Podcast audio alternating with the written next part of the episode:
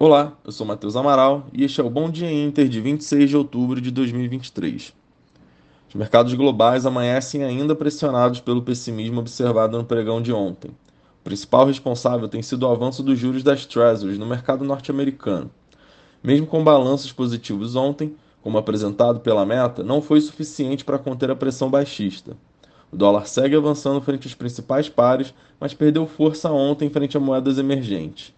Contudo, o avanço da moeda conteve a força do petróleo, que amanhece hoje em queda com o mercado de olho nas movimentações de Israel em Gaza.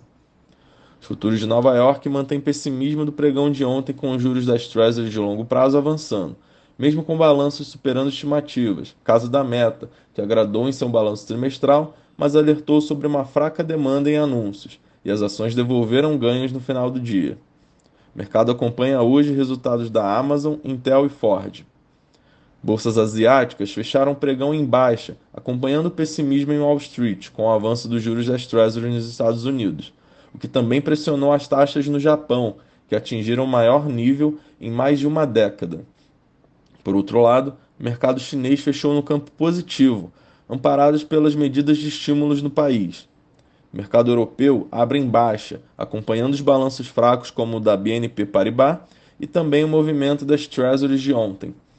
Investidores aguardam a decisão do Banco Central Europeu, onde é esperada uma manutenção dos juros por lá. Por aqui, o Ibovespa segue contaminado pela aversão a risco global, com os juros das Treasuries pressionando os mercados. Por outro lado, o mercado hoje pode digerir a aprovação da PL da taxação dos fundos exclusivos e offshore.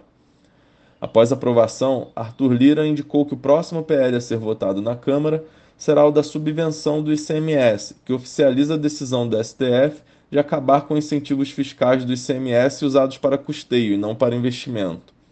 Também repercute a saída da presidente da Caixa para a entrada de um nome indicado pelo Centrão, e o mercado fica de olho no IPCA 15.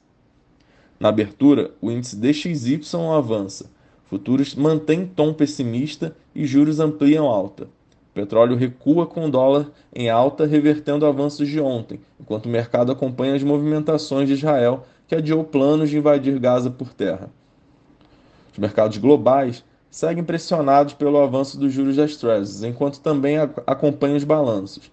Nesta manhã são esperados balanços de grandes nomes como Amazon, Intel e Ford. Este foi o Bom Dia Inter. Tenham todos uma boa quinta-feira e bons negócios.